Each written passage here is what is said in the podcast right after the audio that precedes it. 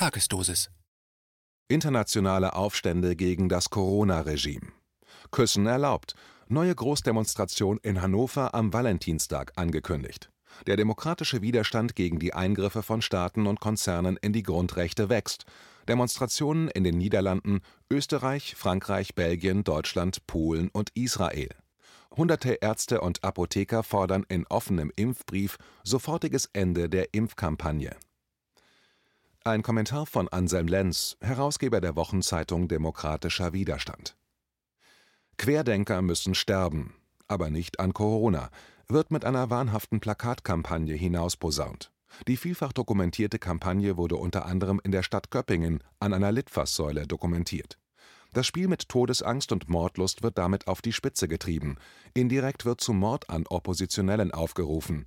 Faschismus in seiner widerwärtigsten Reinkultur. Die ausführende Werbeagentur verwendete für die Plakataktion eine Fotografie des veganen TV-Kochs Attila Hildmann. Von dem recht breitbeinig auftretenden Oppositionellen kann man halten, was man will. Als Mensch zum Abschuss freigegeben ist er nicht, ist niemand.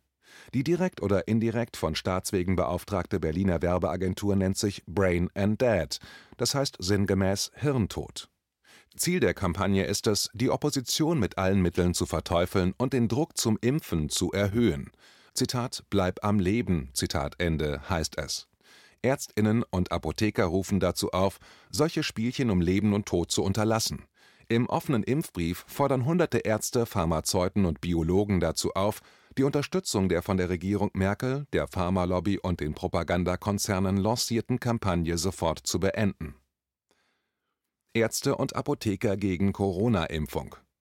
Wörtlich heißt es in dem offenen Brief, Zitat, wir als namentlich unterzeichnende Ärztinnen, Apothekerinnen und Naturwissenschaftlerinnen können diese Impfungen aus medizinisch-wissenschaftlichen, ethischen und berufsrechtlichen Gründen weder unterstützen noch befürworten in drängender Sorge bitten, über Risiken angemessen aufzuklären und die bisherige offene oder indirekte Befürwortung der Impfung zu beenden. Zitat Ende. Sie stehen damit nicht alleine. Seit März 2020 ist bekannt, dass es sich bei Corona weniger um eine Gefahr für die medizinische Gesundheit der Menschen handelt, sondern vielmehr um ein politisches Programm, mit dem die Mittelschicht und Arbeiterschaft der Welt zum Schweigen gebracht und mit dem Tod bedroht werden. Seit Mitte 2019 hatten sich Zusammenbruchstendenzen des Finanzmarktkapitalismus verdichtet, unter anderem in Form von Negativzinsen und dem Platzen der Blase auf den sogenannten Repo-Märkten. Eine Finanzkrise wie um das Jahr 2008 hätte den Machtverlust der bisherigen Oligarchen des Westens nach sich gezogen. Das Corona-Programm ist ein Krieg des Großkapitals gegen den Rest der Welt. Diesen Rest nannte der Buchautor und Universitätsprofessor David Graeber die 99 Prozent.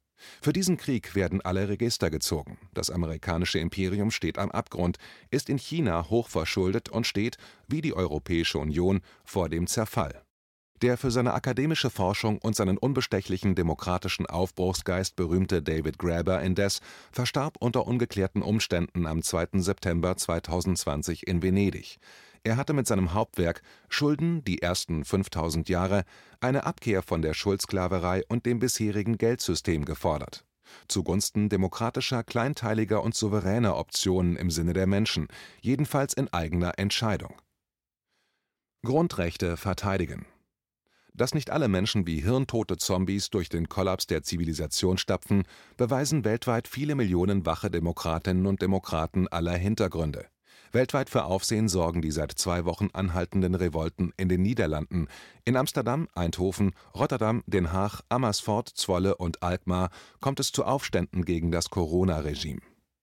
In Österreich schlossen sich Polizisten den Massendemonstrationen an, indem sie die Helme abnahmen und sich in den Spaziergang für die Grundrechte einreihten. Der war nicht genehmigt worden. Indes ist ein Verbot des Grundrechts der Versammlungsfreiheit schlichtweg nicht möglich. Das wissen in Wien auch Polizistinnen und Polizisten. Wien gilt als die europäische Stadt mit dem höchsten durchschnittlichen Bildungsgrad. Die Republik Österreich ist zudem formal neutral und nicht Mitglied der NATO. In Brüssel, Paris und Tel Aviv entstanden am Wochenende neue Demonstrationen für die Freiheit und gegen den Corona-Putsch. In Polen öffneten Diskotheken, Kneipen und Ladenbetreiber ihre Türen für die Menschen wieder. Dass es auch ohne harsche Corona-Maßnahmen geht, beweisen Länder wie Schweden, Argentinien, Weißrussland und Südkorea. Aufständische Bauern bleiben in Berlin. In Berlin waren die Bauern aus dem Umland bereits in der vergangenen Woche mit rund 400 leistungsstarken Traktoren nach Berlin gekommen und mehrfach Kolonne durch Berlin gefahren. Der Wunsch einiger der Bauern war zunächst, dass sich die allgemeine Demokratiebewegung nicht an den Protesten beteiligen solle, um freies Geleit zu bekommen nachdem das Berliner Stadtgouvernement die Polizei dazu instrumentalisierte, den Bauernprotesten bildlich Steine in den Weg zu legen und die gleichgeschalteten Leitmedien nicht einmal ernsthaft über die größte Bauerndemonstration in der Geschichte der Stadt Berlin berichteten, entschlossen sich die Bauern am Montag, die Stadt nicht mehr zu verlassen. Ihre Forderungen richten sich unter anderem darauf, importierte Lebensmittel zumindest zu kennzeichnen. Die gegenwärtige Agrarpolitik riskiert mutwillig die wirtschaftliche Existenz deutscher Bauern. Die Demokratiebewegung forderte dazu auf, die Bauern in der Stadt zu unterstützen, sie mit Nahrungsmitteln und Übernachtungsplätzen zu versorgen. Dies gelang bereits teilweise in der Nacht von Montag auf Dienstag. Eine Spontandemonstration der Demokratiebewegung auf der Straße des 17. Juni mit Marsch zur Siegessäule und einem Teil der Bauern fand am Montagabend mit rund 1000 TeilnehmerInnen statt die Demokratie- und Verfassungsbewegung in Deutschland kündigte eine neue Großdemonstration in Hannover an. Das Motto Küssen erlaubt. Am Vortag des Valentinstages und am 14. Februar werden in der niedersächsischen Landeshauptstadt rund 220.000 Liebhaberinnen und Liebhaber der Demokratie erwartet. Als Moderator wird der beliebte Demokrat Nana Domena Lifestyler von der Demokratischen Gewerkschaft angekündigt. Es wird gemunkelt, dass sich auch die Musiker Eric Clapton, Ian Brown und Liam Gallagher auf der Bühne und unter die Demonstranten gesellen könnten.